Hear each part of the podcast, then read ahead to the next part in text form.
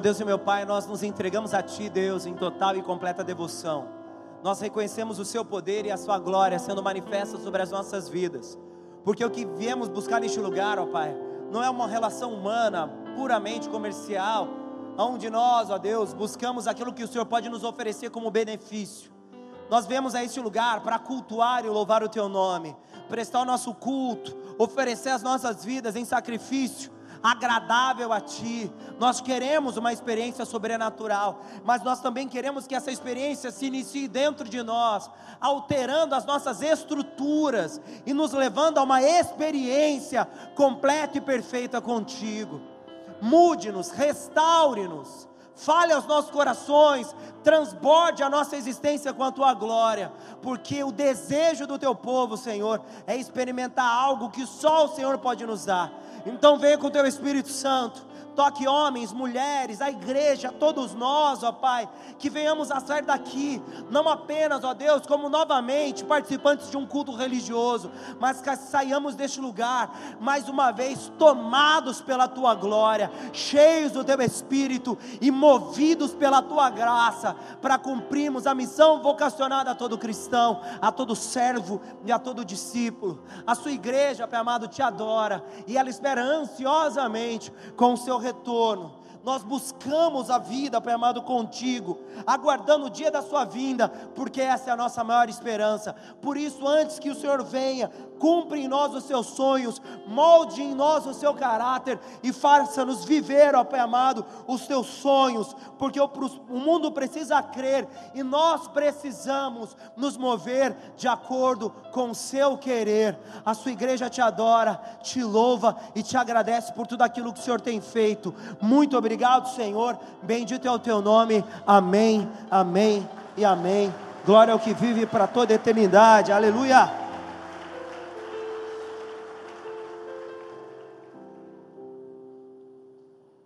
Glória a Deus, queridos, amém? Nós estamos findando mais um ano, terminando mais um ciclo, e o que nós vemos em períodos como esse, é que todos, de alguma maneira, se encontram em um estado reflexivo, ou seja, nós temos por tendência, em momentos que simbolizam o fim de um ciclo nas nossas vidas, nós começamos a considerar o passado que nós vivemos. Nós olhamos para trás, nós olhamos para os eventos que aconteceram no ano de 2014 e nós começamos a pensar sobre perdas, sobre ganhos, sobre o nosso sucesso, sobre o nosso fracasso. E a nossa forma de administrar essa realidade é olhando para as posses que nós temos. Ou seja, se eu olhar para a minha vida de 2014, olhando para o dia 1 de janeiro de 2014, e perceber que hoje eu consegui guardar muito mais do que eu tinha no início do meu ano, eu posso me considerar um indivíduo bem-sucedido, porque dentro da concepção natural, sucesso se dá através do acúmulo, ou seja, o quanto mais eu tenho, o quanto mais eu guardo, mais bem-sucedido eu sou o quanto menos eu tenho, o quanto menos eu guardo, mais fracassado eu fui nos meus propósitos. Essa é a perspectiva humana. Porque a perspectiva humana, ela sofre de um limite. Ou seja, ela só funciona até certo ponto. Quando os homens olham ao seu redor, eles sofrem da incapacidade de enxergar a sua vida através de todas as perspectivas. E quais são as perspectivas que existem para olharmos a nossa vida? A perspectiva horizontal, que é a mais comum e natural, e a perspectiva vertical, aquela que ascende ao alto e que nos coloca próximos a Deus. Ou seja, ao olharmos a nossa vida e usarmos apenas desse ponto de vista, nós vamos definir o nosso sucesso por aquilo que nós tocamos, por aquilo que nós conquistamos, por aquilo que gera para nós um prazer direto, ou seja, é uma resposta que me satisfaz, ao mesmo tempo que ela é alcançada. E quando nós subimos e começamos a avaliar a nossa realidade através de uma perspectiva vertical, ou seja, espiritual, eu não apenas enxergo o mesmo que a minha visão horizontal me oferece, mas como eu consigo enxergar todas as coisas que estão aonde eu estou e as coisas que me cercam, ou seja, que serão parte do que eu vou viver no meu futuro. A vida humana, então, ela pode ser experimentada em duas perspectivas muito bem distintas. A perspectiva vertical me dá a visão global das coisas, ou seja, me, me, me, me dá a visão total das coisas. Ou seja, eu enxergo tudo aquilo que me cerca, como eu enxergo o evento que eu estou envolvido. Só que a visão horizontal me permite enxergar o evento que eu estou envolvido e alguns detalhes ao meu redor. E por que que isso é um problema? Simples. Se você olhar a sua história, olhar para o teu passado de 2014, você vai definir basicamente a sua vida com aquilo que você fez e principalmente com aquilo que te beneficiou, ou seja, que você pode usar como testemunho de sucesso. Porque a nossa visão se limita àquilo que é palpável ou real, no âmbito físico. Contudo, quando nós temos uma visão vertical, nós usamos outros recursos, ou seja, nós não avaliamos a nossa vida apenas por aquilo que nós podemos tocar e por aquilo que está concreto diante dos nossos olhos. A visão espiritual, ela é fundamentada em coisas invisíveis e em coisas impossíveis. Ou seja, quando eu me disponho a enxergar a minha vida através de uma perspectiva vertical, eu não mais me preocupo com o que é concreto, eu me preocupo com aquilo que Deus disse que é concreto. Ô pastor, mas isso tem a ver? Tem tudo a ver. Se você leu a sua Bíblia em Hebreus, como todo bom cristão já leu, no capítulo 11, a Bíblia diz que a fé é o firme fundamento das coisas e a prova das coisas que não se. Ou seja, a fé não usa fundamentos físicos. Logo, nada físico pode determinar o sucesso através da perspectiva espiritual, porque a perspectiva espiritual não usa recursos físicos. E aí você entrou num pequeno problema. Se você enxergou a sua vida e olhou para ela procurando acertos e erros que te, que te permitiram alcançar algo natural, você pode dizer que apenas por essas coisas alcançadas você foi bem sucedido, porque elas são concretas, são palpáveis. Você talvez as veste, talvez você as dirige, talvez você entre dentro dessas, dessas conquistas, porque talvez seja um carro, um outro veículo. Mas quando você enxerga a sua história através de perspectivas espirituais, você não mais se preocupa com o palpável e você começa a se preocupar com o processo espiritual que está acontecendo com você. Ou seja, mesmo que coisas concretas ainda não se tornaram reais, não quer dizer que elas deixaram de ser reais. Simplesmente porque eu não as vejo. Porque quando eu procuro um sucesso particular, dentro dos níveis espirituais, eu não procuro coisas, eu procuro propósitos, ao invés de coisas físicas. Quando um cristão se considera bem-sucedido, ele não quer perguntar se ele está na melhor casa ou na pior casa. Ele não quer questionar se ele tem o melhor carro ou o pior carro, a melhor igreja ou a pior igreja, no aspecto estrutural. Ele quer considerar se ele está inserido em um processo espiritual que, mesmo invisível, vai levá-lo aonde Deus quer que ele esteja. Amém ou não? Se você parou então para avaliar sua vida no ano 2014, o que, que você usou como fator de avaliação? Você considerou aquilo que você conseguiu? Passou na faculdade, comprou uma casa nova, desencalhou. Graças a Deus, pastor, Deus enviou. O que, que você usa como fundamento para dizer que você foi bem sucedido? Aquilo que você conseguiu realizar? Você foi promovido na tua empresa? O seu ministério agora foi reconhecido. Você se virou um diácono, um pastor, nós, por ignorância, usamos elementos naturais para definir sucesso. Mas se você enxergar que o acúmulo não define sucesso à luz da Bíblia, o que, que você me diria? É bem provável que você me diria que eu estou errado. Porque o que define sucesso é o quanto eu tenho. Isso se você olhar através dos seus olhos. Mas se você olhar através dos olhos de Cristo, Ele dirá: o que define o seu sucesso é aquilo que você perdeu. Em Atos no capítulo 20, nós vemos uma frase sendo trazida à tona no livro dos apóstolos. E o apóstolo diz assim: como Jesus disse, bem-aventurado é quem ganha do que quem perde, amém, queridos?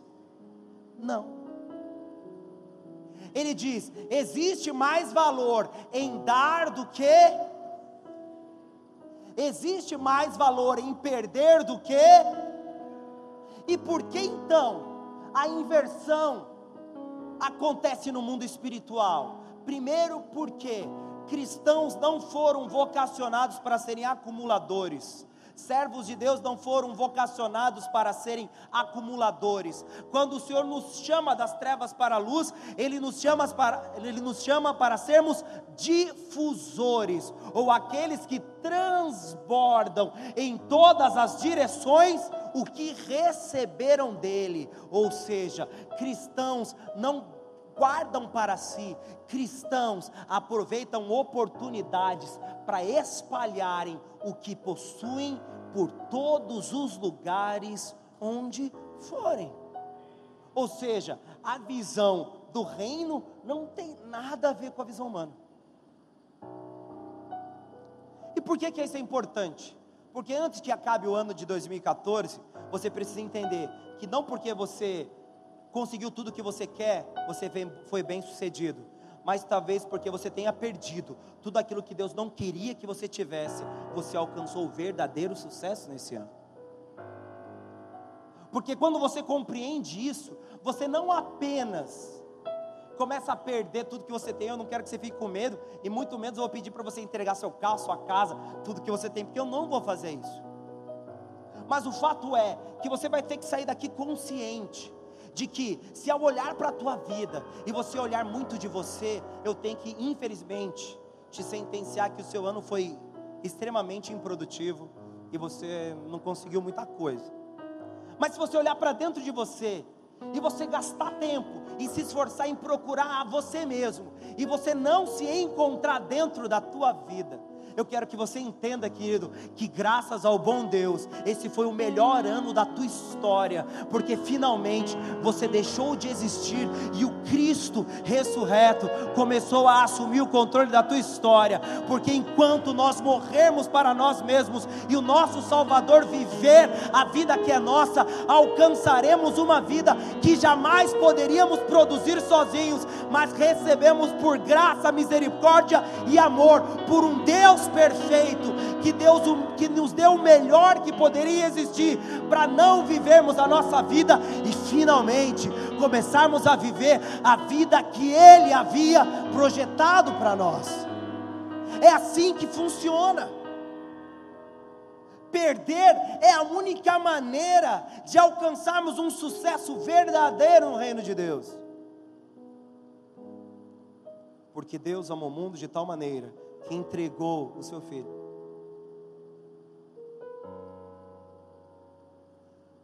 Deus, quando fala com Abraão no Monte Moriá, ele fala: Abraão, eu prepararei o meu cordeiro. Deus, ele assume o controle das doações, não porque ele é bonzinho, não queria que nós gastássemos nada, porque Ele sabe que o verdadeiro valor só existe quando estivermos dispostos a dar muito mais que nós desejamos receber. E o nosso ano ele tem que ser alterado, não pelas nossas conquistas pessoais, mas pelas conquistas sobrenaturais que aconteceram em nós. Estão comigo, amém ou não? E agora? Olha para você, o que, que você fez esse ano? Você seria capaz de fazer uma avaliação pessoal em poucos instantes? E se você fizesse essa avaliação, o que você me diria? O que você encontra dentro de você? O que está em prioridade dentro da tua história? Qual é a razão? Qual é o motivo? O que é mais valioso? Você? As suas vontades, seus desejos, seus objetivos. Eu digo que mesmo que você os alcance e eles não representem a glória de Deus, você não ganhou nada com isso. Nada. A Bíblia fala que quer comais, quer bebais, façais tudo. Em Romanos diz assim: que por ele, por meio dele, para ele são todas a existência humana natural não existe na existência espiritual de Deus. Quando o Senhor começa a se relacionar com seus servos, e depois o discipulado se torna real, ele enfatiza nas suas lições a necessidade de deixarmos tudo aquilo que fazíamos Quando Jesus passa por aqueles homens pescando, ele diz: Se vocês me seguirem, vocês se transformarão em pescadores de homens. Jesus ele condiciona a escolha de Pedro ao futuro de Pedro. Se Pedro desistisse de pescar peixes e aceitasse pescar homens e seguisse a Cristo, o próprio Cristo lhe daria recursos para que ele fosse bem sucedido. Ou seja, ele deveria deixar a sua natureza pescadora natural e assumir a sua natureza pescadora espiritual. Amém ou não? E como ele seria capaz de enxergar isso? Ele só seria capaz de enxergar isso através de uma perspectiva divina. Amém ou não?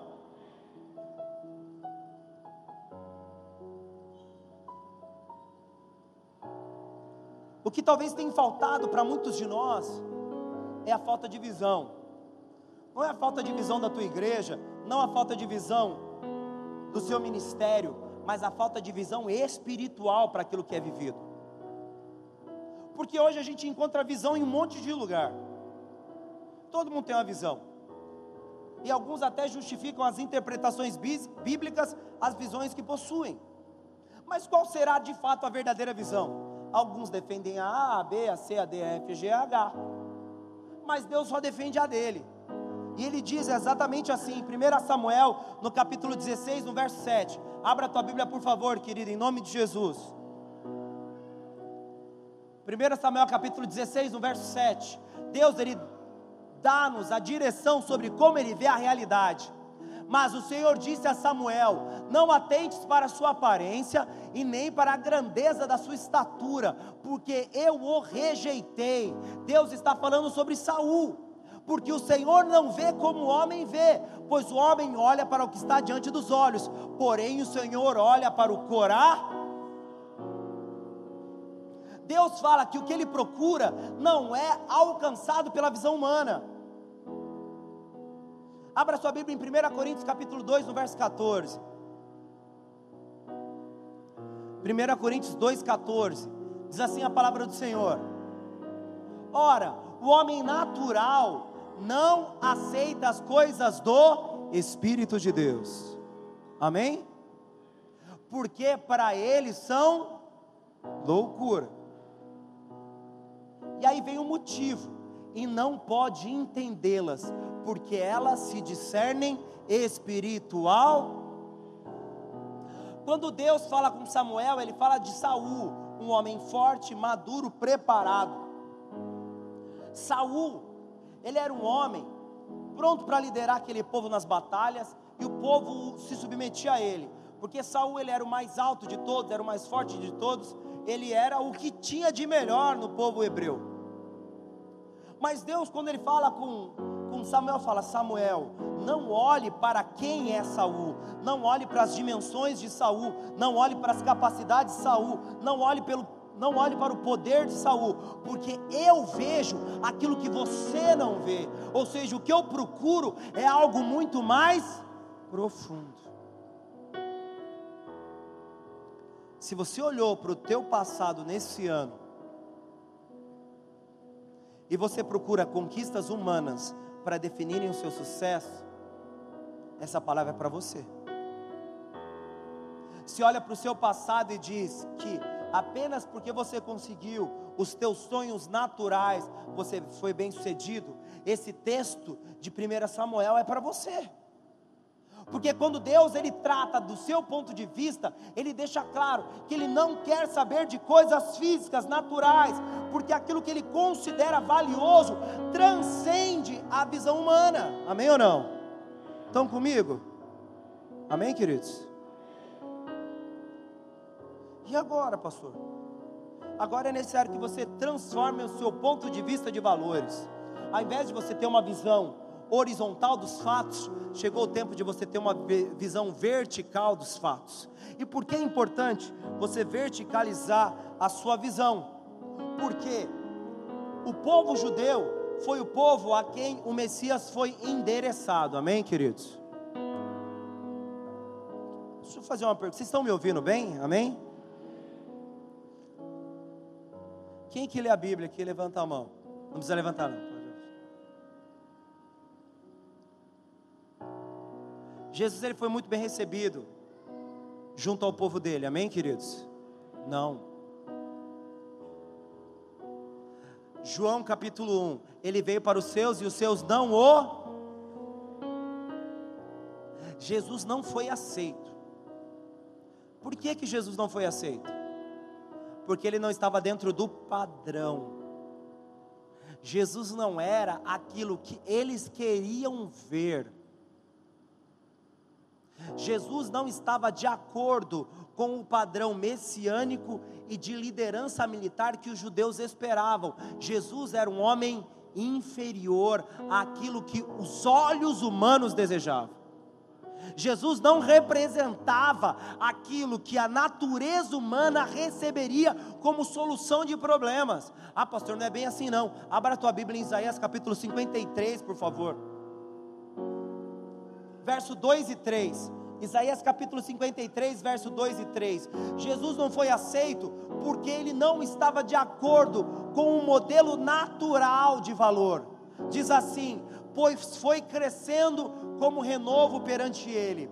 E como raiz que sai de uma terra seca, não tinha formosura e nem beleza. E quando olhávamos para ele, nenhuma beleza víamos, para que o desejássemos. Verso 3: Era desprezado e rejeitado dos homens, homem de dores e experimentado nos sofrimentos, e como de que e como um de quem os homens escondiam o rosto, era desprezado e não fizemos dele caso. O maior e melhor, o mais perfeito homem da história da humanidade, não foi, não foi recebido por aqueles a quem ele foi endereçado porque Jesus veio como rei, a princípio dos judeus, para depois se transformar no Rei dos Reis, após a ressurreição e morte. Morte e ressurreição.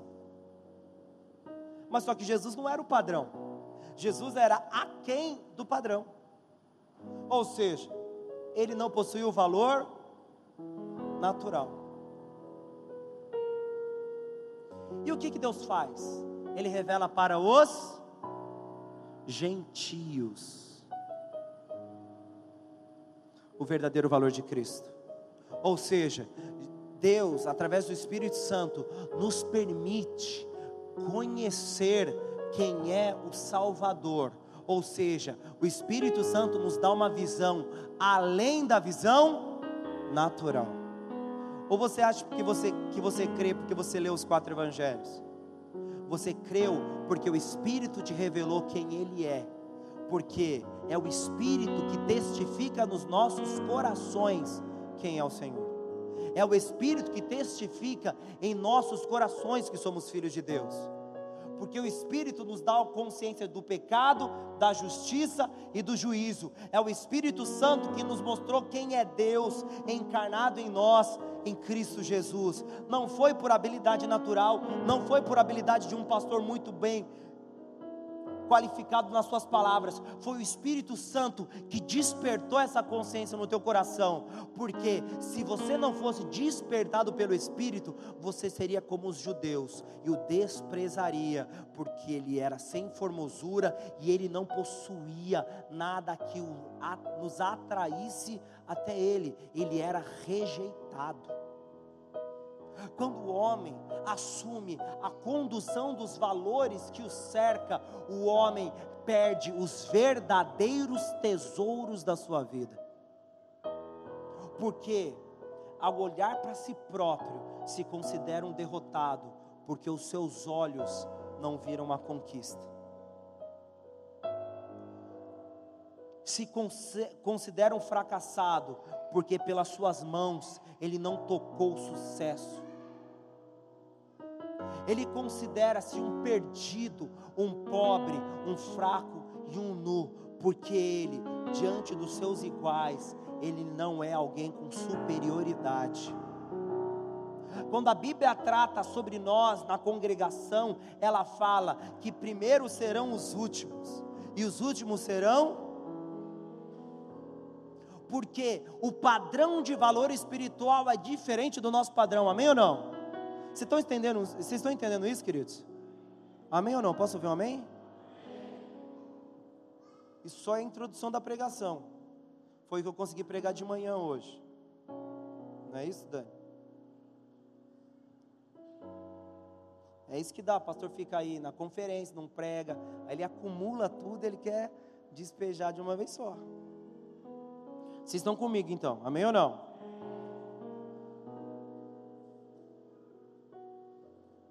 Quando nós começamos a entender que o perfil de valor do mundo espiritual é diferente do nosso, nós entendemos por que Jesus foi desprezado pelos judeus, e nós entendemos por que os judeus aceitaram puni-lo com a pena de morte. Como a gente pode provar isso? É simples. No livro do Evangelho de João, no capítulo 18, no verso 36, nós vemos uma apresentação de Jesus ao Pôncio Pilatos e como ele trata o seu reino. Jesus, no capítulo 18, no verso 36 de João, ele diz: Pilatos, pois, tornou a entrar no pretório e chamou a Jesus e perguntou: És tu o rei dos judeus? Verso 34 agora. Respondeu Jesus: Dizes isto de ti mesmo, ou foram outros que te disseram de mim? Versículo 35. Replicou Pilatos: Porventura sou eu judeu? O teu povo e os principais sacerdotes entregaram-te a mim. E o que fizestes? Respondeu Jesus: O meu reino não é deste mundo. Os judeus mandaram Jesus para ser sentenciado por Pilatos, porque Jesus deixou claro para os judeus que o reino dele não era deste. E o que, que os judeus queriam? Um reino na terra. Os judeus ele não esperavam um reino futuro. Os judeus não esperavam uma glória eterna. Eles queriam uma glória terrena. Eles queriam a vingança quanto à tortura, todo o sofrimento que eles haviam vivido. E aí vem o Messias e diz: "O meu reino não é deste mundo" que você faz com esse? Mata e arranja outro. Barrabás tem mais valor. Ele gosta de matar romano, ele gosta de fazer guerra. Vamos levar Barrabás que ele vai dar mais força para a nossa ideia humana. de Messias.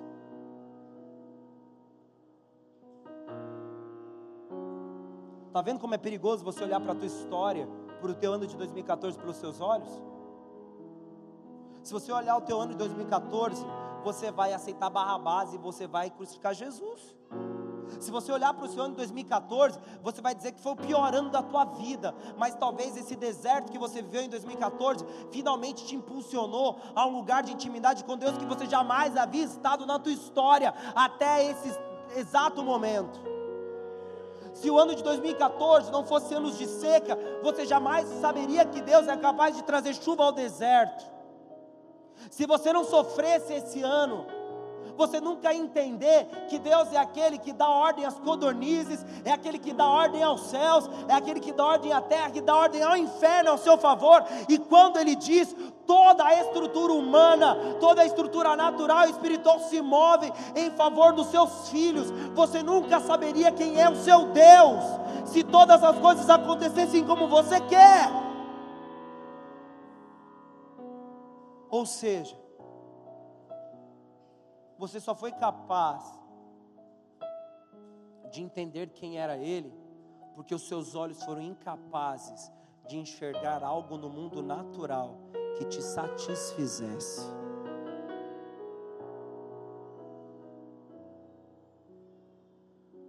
Você foi obrigado a verticalizar sua visão. Você foi obrigado a ver o mundo através de olhos espirituais. Não porque você quis, mas porque o Espírito te lançou numa posição assim. Amém ou não, queridos? Estão comigo? Vamos continuar a leitura. Eu li todo o versículo, Débora?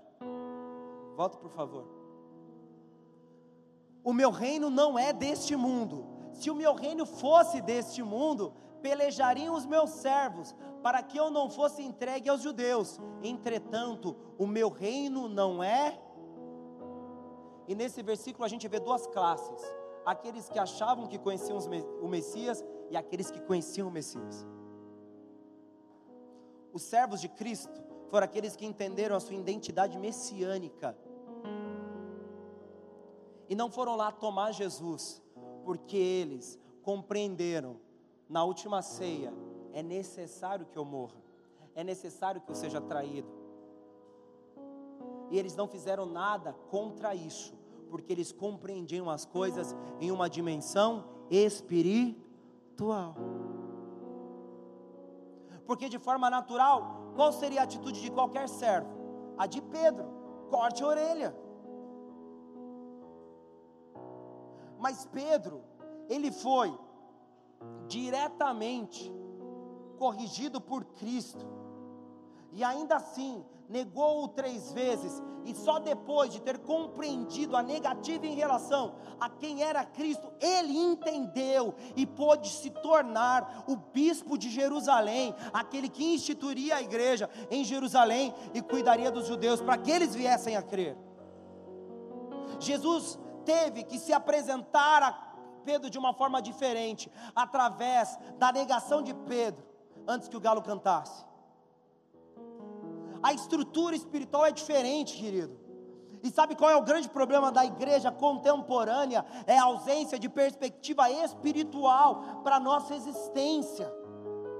Nós horizontalizamos demais. Eu estava numa igreja na Avenida da Praia de 100 metros quadrados. Ela cabia, eu acho que vocês que estão aqui, de uma forma extremamente abarrotada e eu me sentia um pastor bem-sucedido. Não porque a minha igreja era pequena e cheia de pessoas, mas porque ali eram manifestos os frutos dignos de arrependimento. Porque o que torna algo bem-sucedido não é a sua estrutura física, mas a glória presente naquele lugar.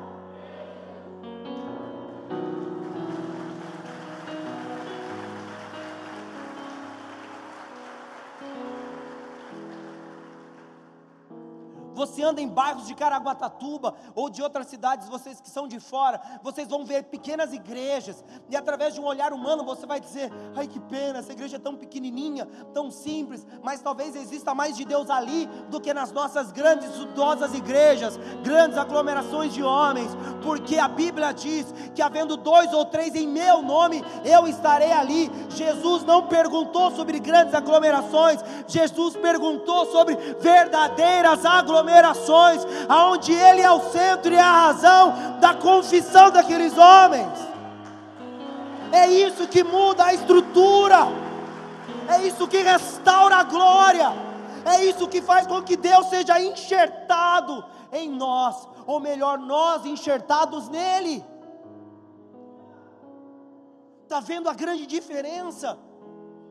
Nós somos ensinados que o sucesso é visual, o sucesso é íntimo, pessoal, porque em nosso interior, através de gemidos inexprimíveis, o Espírito Santo iria até Deus falar sobre nós e ali aquilo geraria misericórdia, graça e perdão e seríamos salvos em Cristo. Os nossos olhos não estão voltados para o lugar certo e eu vou repetir de novo, isso só a introdução. Estamos na primeira página, Romanos capítulo 14, verso 17.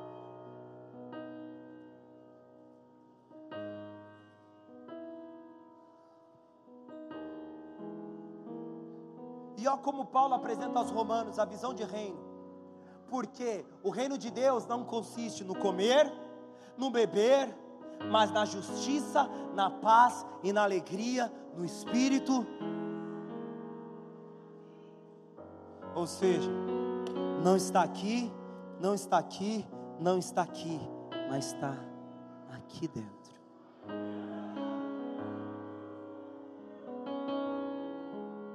Quando os discípulos perguntam onde está o reino de Deus, ele diz que o reino está dentro de nós. O sucesso tem que ser alcançado dentro de cada homem e dentro de cada mulher. E a partir de agora nós vamos entender o que representa sucesso dentro da perspectiva cristã. Amém, queridos? Isso foi a introdução para que nós tivéssemos a concepção clara sobre o que é visão espiritual e o que é visão natural. Estão comigo?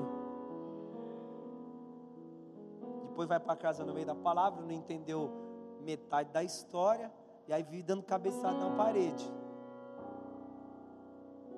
Amém? Fica aí, tranquilinho, respira fundo e vamos até o fim, amém, queridos? Porque pelo menos eu vou discipular minha esposa e meu filhinho, ele não entende muito bem, mas ele vai ficar aqui até o fim. Então, como claramente nós entendemos a estrutura espiritual como algo muito diferente da nossa estrutura humana, nós começamos então a reconsiderar o nosso ano. Eu acho que eu consegui fazer pelo menos que você colocasse uma pulga atrás da tua orelha. O seu ano talvez não foi tão bem sucedido como você imagina, e numa posição melhor, o teu ano não foi tão ruim quanto você imaginava. E eu acredito que no final do culto você vai ver que o Senhor foi perfeito, porque ele foi a expressão da perfeita vontade de Deus para você. Amém? Não precisa ficar com porrete não, Claudinho. É para mim esse porrete aí? Não, tranquilo? Não sei, né? Às vezes os pastores falam muita coisa aí. Agora nós não somos mais ignorantes. E agora a gente entende algo que o apóstolo Paulo disse em Filipenses capítulo 3, verso 7, verso 8.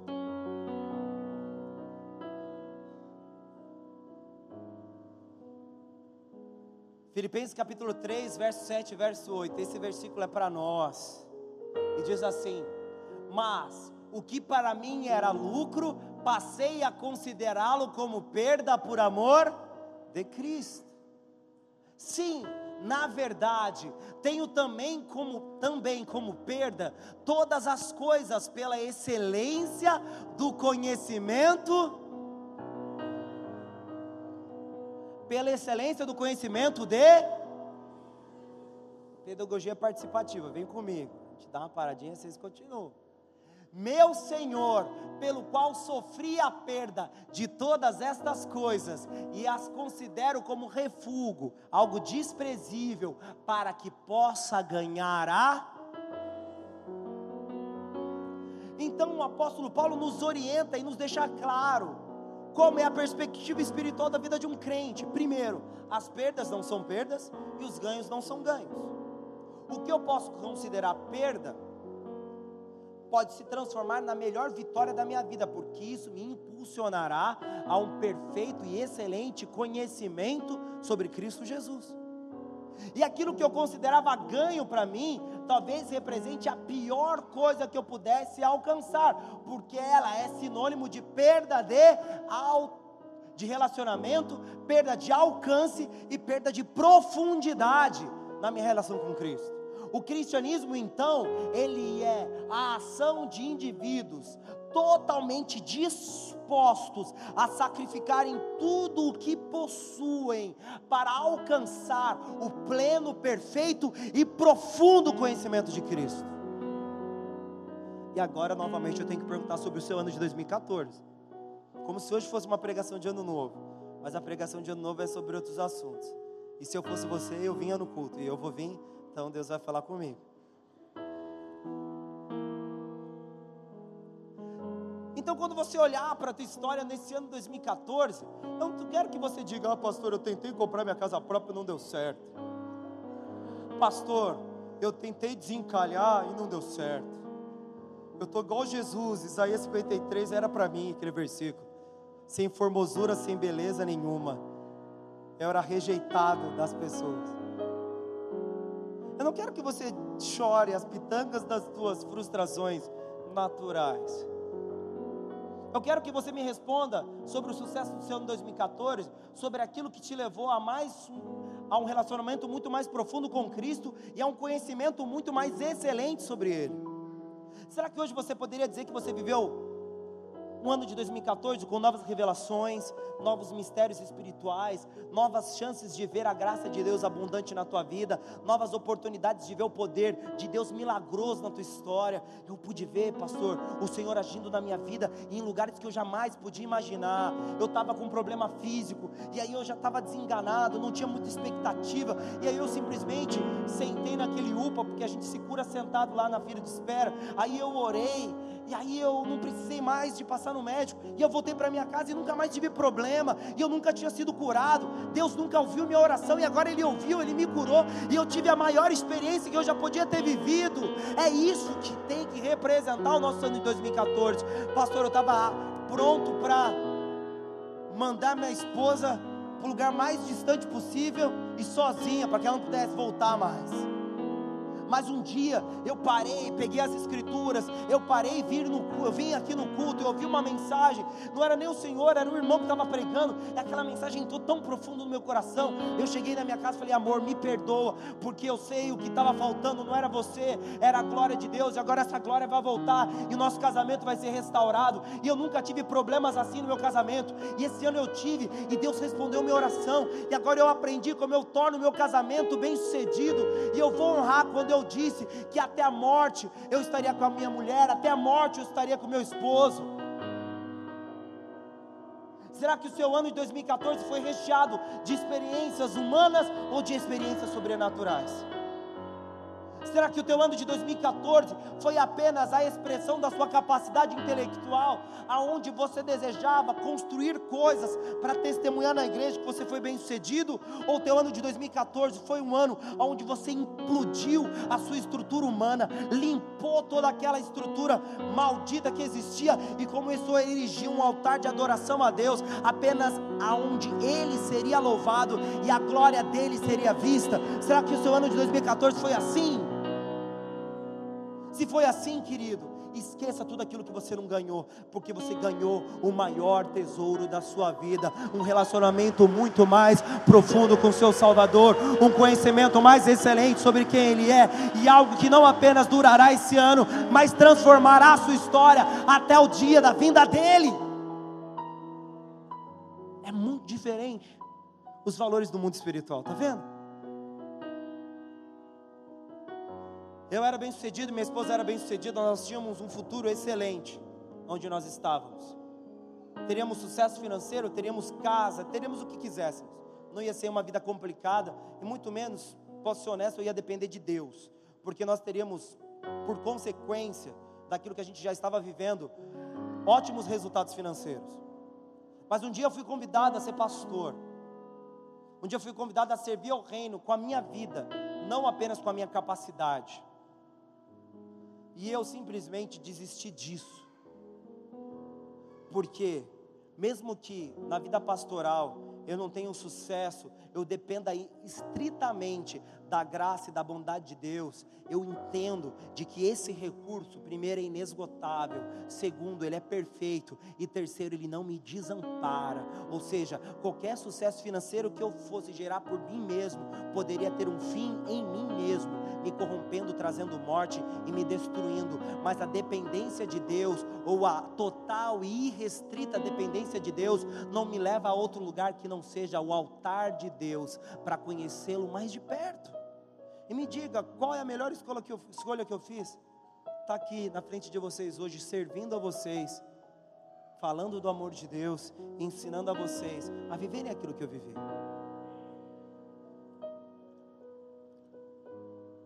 Porque ele não é homem para que minta, graças a Deus, por isso, nem filho do homem para que se arrependa. Prometendo ele, ele não cumpriria?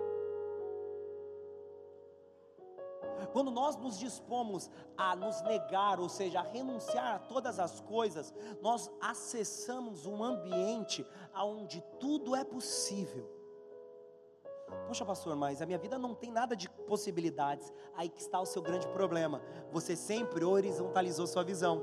Você sempre trabalhou com possibilidades. Quando você verticaliza a sua visão, você trabalha com impossibilidades. Não porque elas são difíceis, mas porque Deus apenas age onde é impossível, deixando para nós a ação em lugares que são possíveis. Por isso que um cristão quando ele é tratado como uma águia, ele alça voo, não para que ele seja um super vencedor, um animal todo pá, aquela coisa toda, mas para que ele tenha uma visão diferente de mundo. Quando nós alçamos um voo com asas de águia, nós alçamos voo para termos uma perspectiva diferente, ou seja, uma maneira totalmente nova para chegarmos no alvo. E quem nos dá isso? Deus, porque Ele nos daria asa como de águia, e não nós teríamos asas como de águia. É Deus mostrando que, da perspectiva dele, todas as coisas são plausíveis, todas as coisas são reais e todas as coisas são possíveis, porque é assim que funciona quando enxergamos o mundo através da fé. Amém ou não?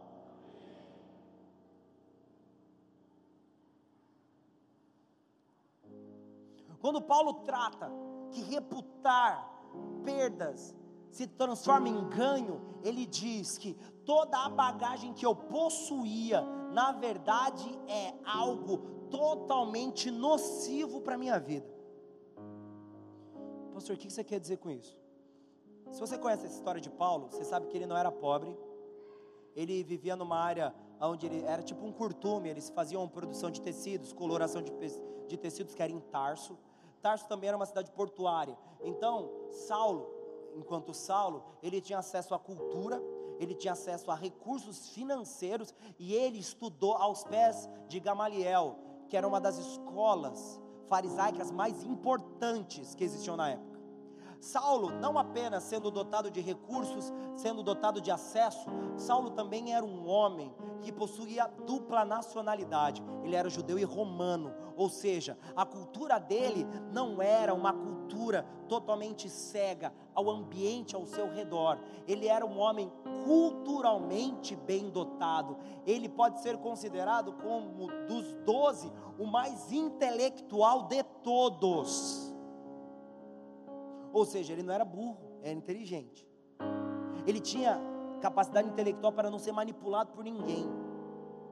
Ele tinha um, conhecimento de mundo de uma forma macro e não de uma forma micro. Ele via o mundo de uma forma muito mais ampla. Ele tinha conhecimentos espirituais profundos, porque ele estudou teologia, vamos dizer, para o nosso mundo atual.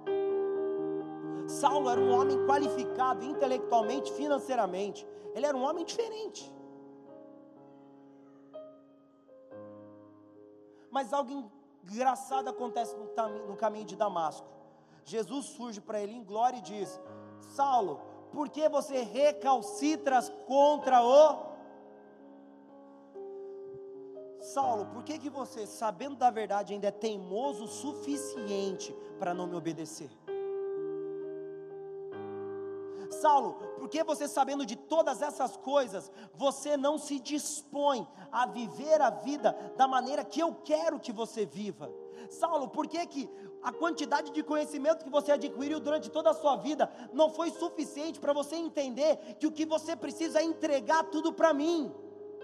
E Saulo entende, querido. E quando ele entende, ele escreve Filipenses e diz que aquilo que eu considerei ganho, eu reputei perda. Mas aquilo que eu perdi por amor de Cristo, para atingir a excelência, a excelência do conhecimento dele foi o melhor tesouro que eu adquiri na minha vida. Ele fala que toda a sua experiência pregressa não representa nada diante do futuro maravilhoso, assustadoramente superior a tudo que ele poderia fazer, ou pensar, ou viver, e ele entrega tudo para ter esse profundo conhecimento. E para nós, quem é Jesus? Um mero personagem dos nossos cultos dominicais? Quem é Jesus? O personagem que aparece no Natal e na Páscoa, no filme que eu assisto na televisão? Ou Jesus é o rei que assumiu a minha vida como reino e determina a direção, vontade e caminho da minha história?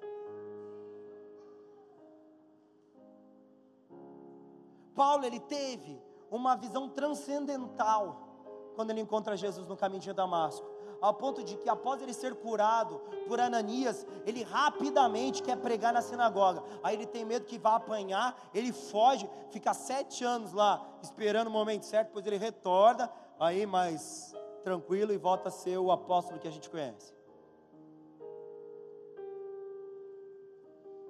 Ou seja, ele começou a ver o mundo da forma certa. Ele começou a ver que os valores que ele carregava dentro dele eram, na verdade, as piores coisas que um homem poderia ter. As suas capacidades naturais, a visão de conquista através de uma perspectiva humana, não representavam nada. Ele diz que o flagelo que eu sofro por Cristo não representa nada diante da glória que está por vir. Ele diz que a dor, o sofrimento, a perda, a entrega que ele tem nessa terra não se compara à glória do dia do Senhor ou o dia que ele se encontrará com o seu Salvador. E esse homem, querido, entregou tudo aquilo que ele tinha porque ele entendeu. Para chegarmos num terço da mensagem. Quando será que vamos sacrificar tudo? É uma pergunta que eu te faço. Quando você vai estar disposto ou disposta a sacrificar tudo? Que dia, que momento, que circunstância, que horas da sua vida?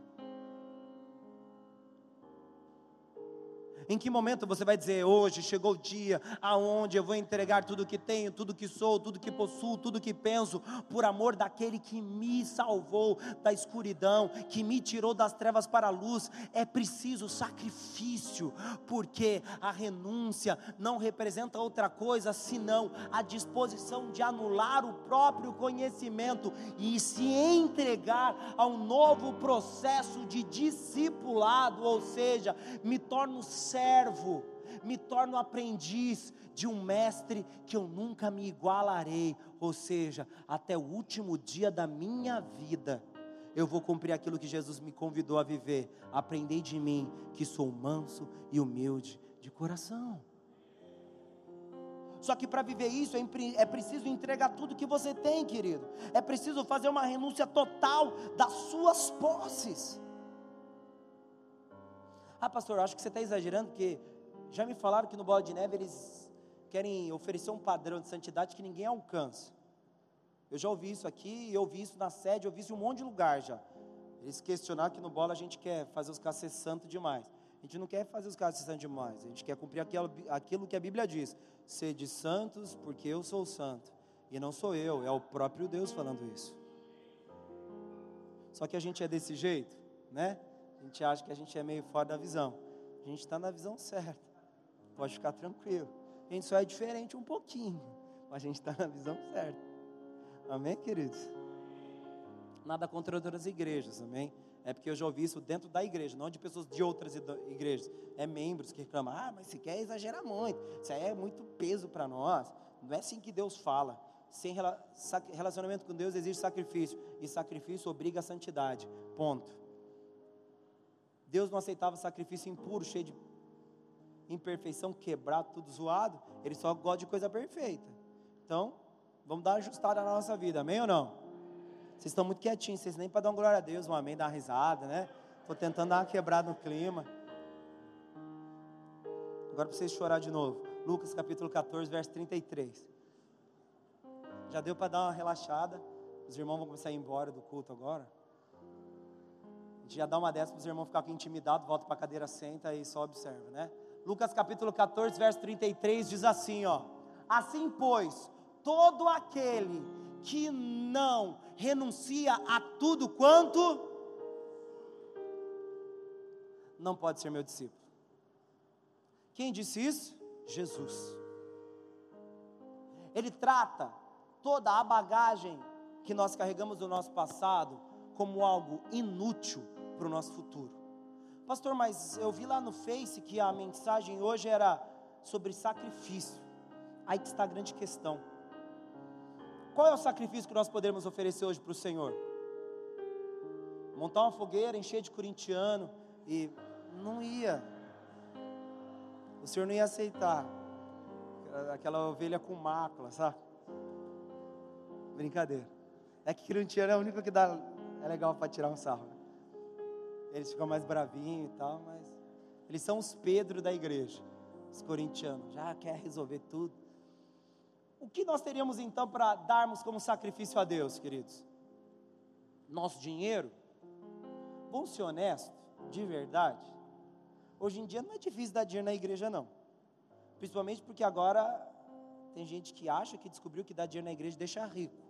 Melhor que Mega Sena, né? Tudo, meu, porque lá na igreja os caras, Deus faz a gente ficar rico. Então o povo dá dinheiro na igreja. Não é para você parar de dar dinheiro na igreja, porque eu falei que Deus não vai deixar ninguém rico, tá? Continua, mas pelo motivo certo. Então, dar dinheiro também não é. Ah, pastor, então eu vou dar minhas coisas lá para o pessoal de Boiçucanga. Você não vai dar a tua geladeira e vai ficar sem. Você vai comprar uma nova e vai dar a velha. Então, não é sacrifício também. Então, o que é sacrifício? O verdadeiro sacrifício moderno pode ser chamado de discipulado.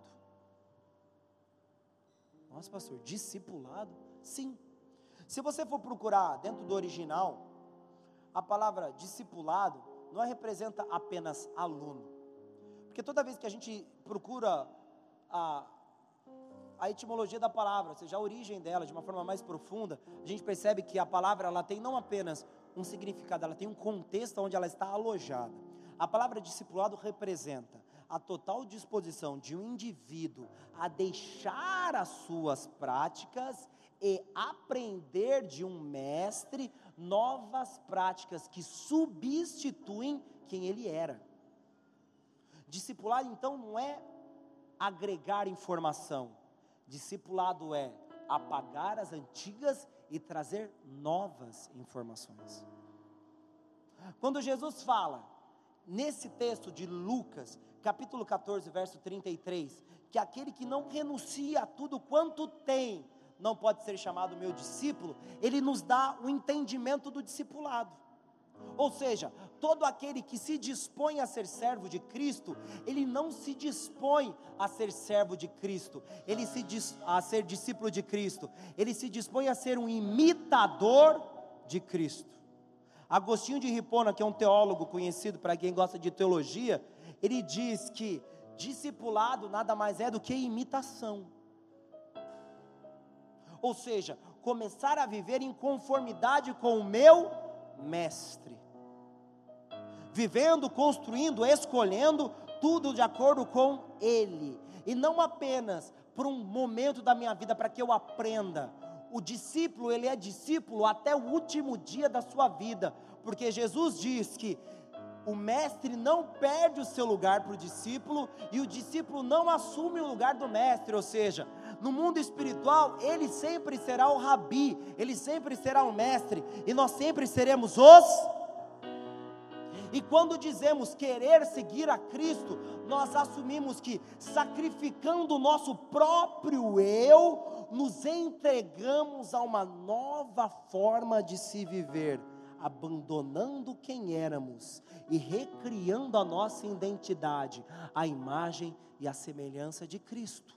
O sacrifício moderno não é você entregar o seu dinheiro, não é você participar da campanha XYZ, não é você fazer isso. O sacrifício moderno é você vir até o altar e entregar a sua vida para ser consumida, para que não exista mais de você dentro de si e a glória de Deus possa se possa te completar e te dominar por inteiro. Amém? Estão comigo ou não? Já dormiram?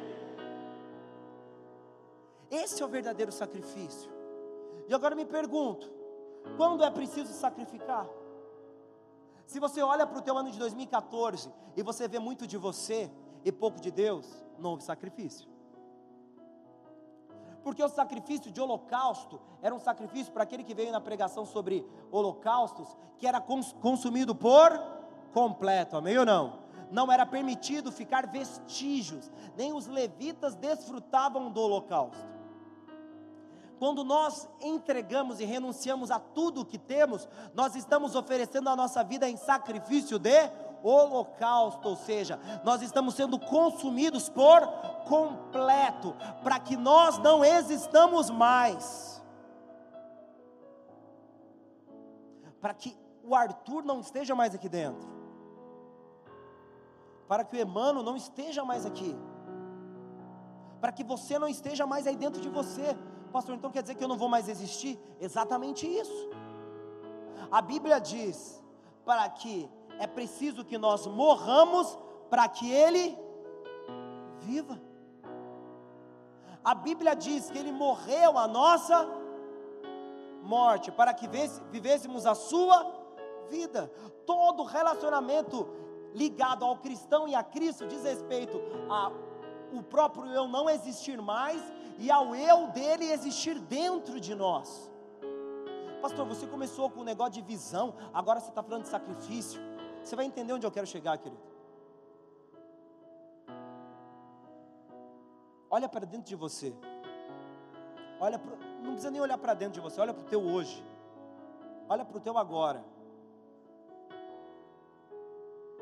E me diga, o que você considera de maior valor no ano de 2014? Olha para o teu, pro teu dia e me diga o que você considera como a vitória mais valiosa desse ano. Me responda isso. Eu não apenas vou dizer quem você é, como eu vou dizer o quanto você deu no altar. Porque se nós olharmos para nós, hoje, agora, para dentro de nós, e projetarmos o nosso passado, sabe que nós vamos ver vitórias pessoais, conquistas humanas, conquistas que aconteceram no mundo horizontal, conquistas que refletem a tua capacidade profissional, a tua capacidade atlética, conquistas que representam até a sua capacidade estética, porque você desencalhou. Você vai olhar para o teu ano e vai definir a sua trajetória de 2014 com coisas que dizem respeito aos seus benefícios, as coisas que te deram prazer. Nossa, que prazer, pastor! Eu consegui entrar na minha casinha. Ai, que maravilha! Glória a Deus! Eu não tiro o mérito divino e nem digo que não é de Deus, mas você percebe que nós projetamos o nosso sucesso em 2014 a coisas que acontecem aqui, ó, nesse mundo, coisas que eu posso palpar, coisas que eu posso tocar, coisas que eu posso, coisas que eu posso apontar. Mas se nós procurarmos pessoas que não tinham nada, dependentes químicos, cheios de problemas, e eu perguntar, sabe o que ele diria? Pastor, a minha vitória nesse ano foi de deixar a minha dependência e me entregue a Jesus Cristo. Sabe por que essa pessoa disse isso? Porque ela não tinha nada. Mas será que nós precisamos perder tudo para reconhecer que Ele é o maior tesouro nas nossas vidas? Será que nós precisamos perder tudo aquilo que possuímos para dizer que Ele é o nosso tesouro? Para dizer que Ele é o nosso tesouro de valor, Ele é o item mais precioso que nós possuímos? Será, queridos? Aonde estão os teus olhos? Abraão, o nosso pai na fé, foi bem sucedido financeiramente. Ele era um homem de sucesso porque Deus o prosperou mas a vida dele não foi em busca de tesouros naturais, a vida dele foi em busca da promessa divina. Abraão não viveu pautando a sua história sobre quanto dinheiro ele tinha, quanto dinheiro ele teria, quantos animais, quantos escravos. Abraão pautou a sua vida buscando em Deus a sua salvação. E sabe o que Hebreus capítulo 11 diz? Que Abraão, antes de existir os dez mandamentos, foi justificado pela. E você foi justificado pelo quê? A graça transcendeu ao tempo e foi até o pai Abraão, e ele foi salvo pela graça e não pela lei. Ele foi alcançado pela plenitude do conhecimento de Deus, a excelência de um relacionamento profundo. Abraão, amigo de Deus, homem que caminhava com ele ao ponto de Deus falar com ele em meio a um povo todo perdido e convocá-lo para começar uma nação. Você entende o que é isso? Ah, pastor, ele foi pai da nação israelita e da nação árabe. Foi pai da nação israelita, da nação árabe e da nação que é composta por todos os homens que proclamam Deus como Senhor. Quando a palavra de Deus diz que Abraão seria pai de uma nação inumerável, incontável como as estrelas no céu e os grãos de areia na terra, ele não dizia apenas sobre árabes e sobre judeus, ele dizia sobre nós, porque é incontável o número de cristãos na história da humanidade, e Abraão é o nosso pai, e Abraão nunca se preocupou com as suas finanças, ele se preocupou em cumprir a vontade de Deus, mesmo não tendo acesso à palavra, mesmo não tendo acesso à escritura, mesmo não tendo profetas para falar com ele, ele se aproximou intimamente de Deus, e Deus falava com Abraão, e ele foi salvo pela fé, justificado por ela.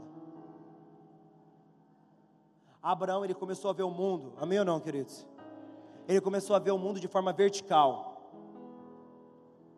Abraão começou a enxergar a realidade através de um novo prisma. E ele não tinha nada do que a gente tem. Não tinha pastor, mesmo que eu prego demorado, se você é visitante é normal. Mas volte no próximo culto, por favor. Senão você vai gerar uma depressão, um trauma emocional em mim eu vou desistir do meu ministério, vou chorar a noite inteira. Então volte no próximo culto. Abraão não tinha um pastor que pegava um pouco menos que eu prego. Abraão não tinha ministério de louvor. Abraão não tinha Bíblia, ou para quem usa sistemas digitais mais moderninho. Abraão não tinha profeta, não tinha. Abraão tinha uma coisa que nós não temos: relacionamento porque ele tratou Deus como prioridade e excelência na vida dele, e gradualmente ele foi se aprofundando nesse conhecimento até atingir a plenitude da, da salvação, ou seja, o pleno conhecimento de quem era Deus e por consequência a salvação da sua vida. Ele renunciou a tudo que tinha, ele entregou tudo que possuía, e ele se transformou na, no pai de uma geração inumerável e crescente, graças ao bom Deus, até hoje, de cristãos, homens e mulheres fiéis à verdade e salvos pela fé genuína num Deus verdadeiro. Abraão se transformou no estandarte modelo para nós, Paulo se transformou num estandarte modelo para nós, ao ponto do apóstolo Paulo dizer: Sedes meus imitadores, ou seja, sejam meus discípulos, como eu fui de Cristo. Ele tem coragem de assumir para si, ser exemplo para as gerações que se seguiam, que estavam dispostas a transformar suas histórias. Eu estou cansado de terminar o ano e olhar para a igreja, olhar irmãos tristes, cabisbaixos sobre o ano que se passou, porque eles não viram sucessos pessoais, eles não alcançaram aquilo que eles desejavam, mas quando eu olho, eu olho para eles, eu vi que a aflição os empurrou para um relacionamento tão maravilhoso com Deus que eles deveriam testemunhar no culto. Eu não tenho dinheiro, eu não tenho casa, eu não tenho comida, mas o que eu tenho é Cristo. O que eu tenho te dou. Levanta-te, anda, já cura uma pancada de gente e glória a Deus por isso. É assim que era a vida dos discípulos. Eles não se preocupavam com o que tinham, porque o que eles já possuíam era mais valioso do que tudo. E o seu ano foi o que então? Bem sucedido ou fracassado? Ah, larguei na igreja por causa de alguém. Larguei da igreja por causa de dinheiro. Larguei da igreja porque eu tinha muito dinheiro, porque também tem dois problemas: a falta ou o excesso. A minha vida não foi tudo aquilo que eu queria, pastor. Mas talvez essa vida seria é a única forma que Deus poderia fazer de te levar a uma vida real com ele uma vida de plenitude e de intimidade. E se você acredita e entende que é preciso sacrificar, chegou o tempo de você entregar tudo, de você oferecer tudo e de você se esquecer de você mesmo. Chegou o tempo de você transcender a sua natureza humana e alçar voos que você não poderia fazer sozinho Chegou o tempo de você, de você olhar a sua vida, não através das mazelas e lágrimas, mas através dos processos de Deus, através das ações divinas, através do poder de Deus manifesto. Porque eu lhe pergunto: se mesmo que diante de tantas dificuldades, o que te permitiu ficar de pé até agora? O que? Suas pernas? Alguns confiam em carros, outros em cavalos. Mas nós confiamos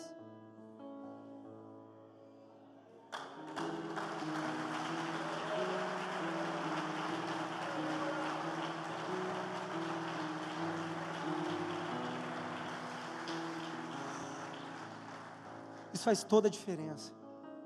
Isso faz toda a diferença. Preciso que você entenda isso.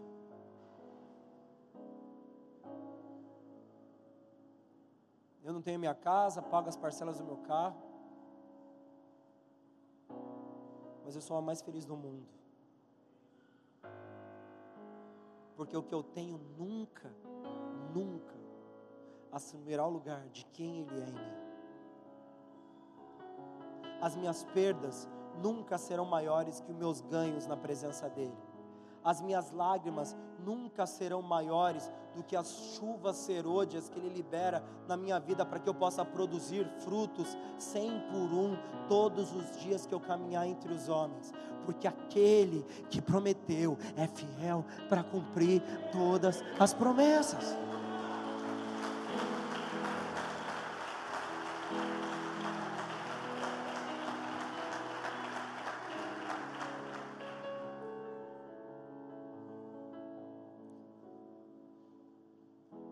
Oséias capítulo 6, no verso 3.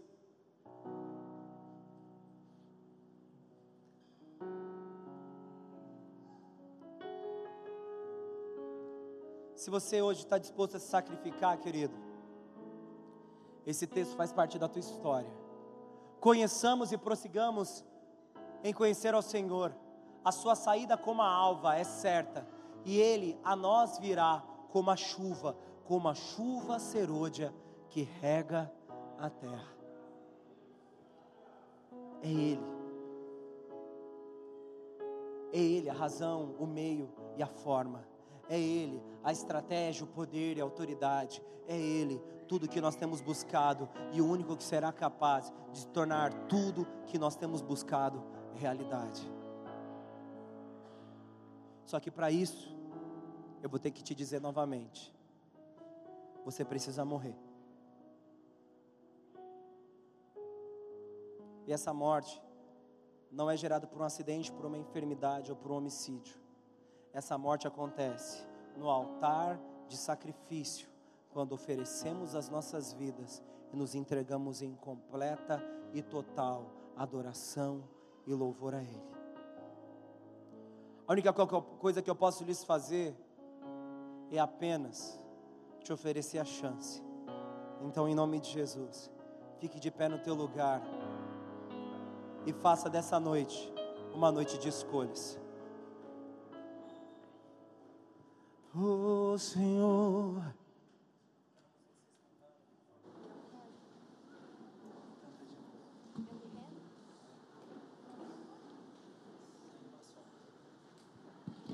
Feche seus olhos, querido, e comece a erigir altares de adoração e de entrega ao Senhor. Comece a oferecer a sua vida. Daqui a pouco nós vamos participar da Santa Ceia, todos juntos. Então não vai embora, o nosso culto acaba às 10 horas da noite, a gente está em tempo ainda.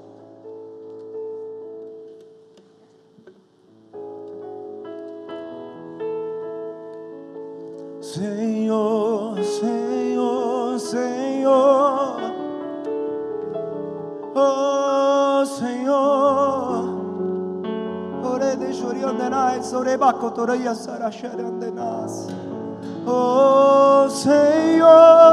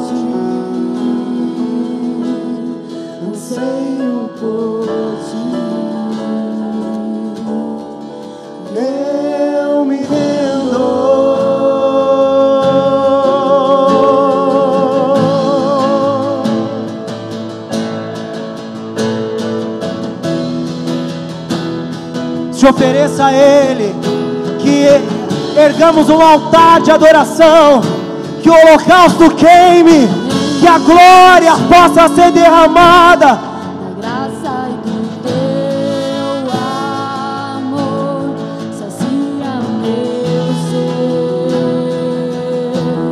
sacia meu ser,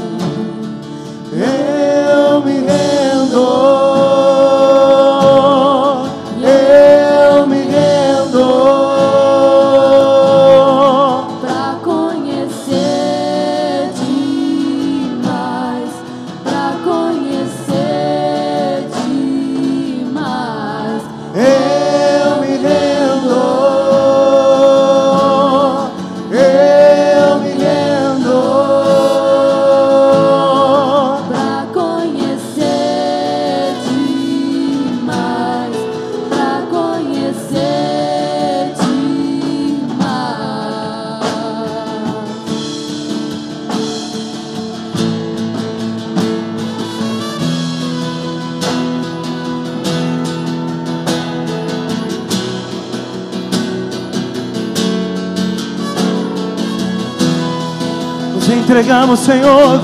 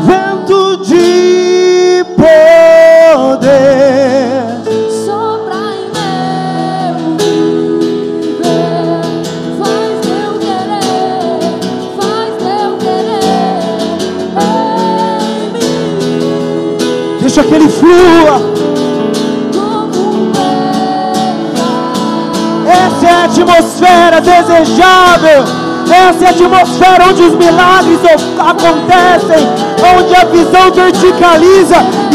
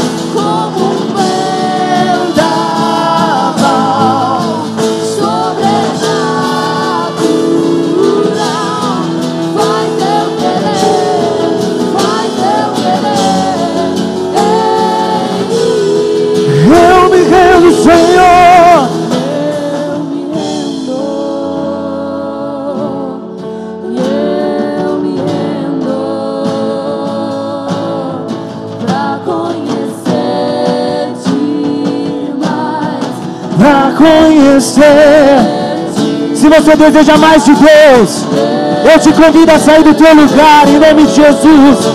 O altar, o fogo está posto, o altar está preparado. Se você entende que é preciso entregar mais ao Senhor, saia do teu lugar, venha à frente em nome de Jesus. Nós gostaríamos de orar por você, nós gostaríamos de orar pela tua vida, nós gostaríamos de ungir você para um novo tempo, para uma nova etapa da tua história.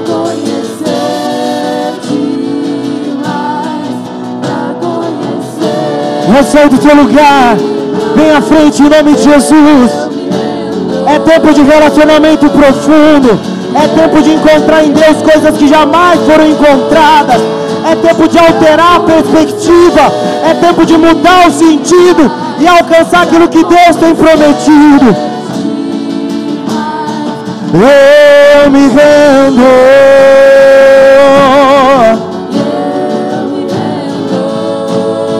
Do teu lugar, querida. Pra conhecer-te mais, Pra conhecer.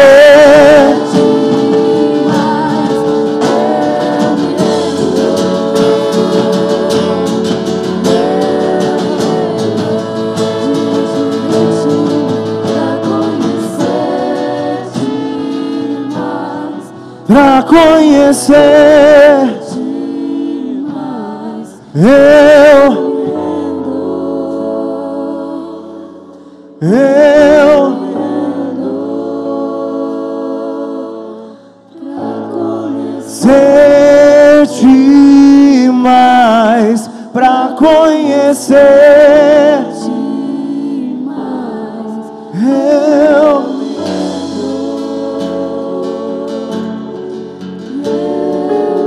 Ano de 2014 não foi um ano de fracasso. Seu ano de 2014 foi um ano onde Deus não estava presente. Mas isso é- pode ser mudado hoje. O seu ano de 2014 não foi um ano de perdas irrecuperáveis. O seu ano de 2014 foi um ano de uma ausência que não poderia estar ausente. Mas hoje, nós não vamos apenas receber uma oração, hoje nós vamos renunciar a quem somos, nós vamos entregar tudo o que temos para o pleno conhecimento de Cristo Jesus, o nosso Senhor.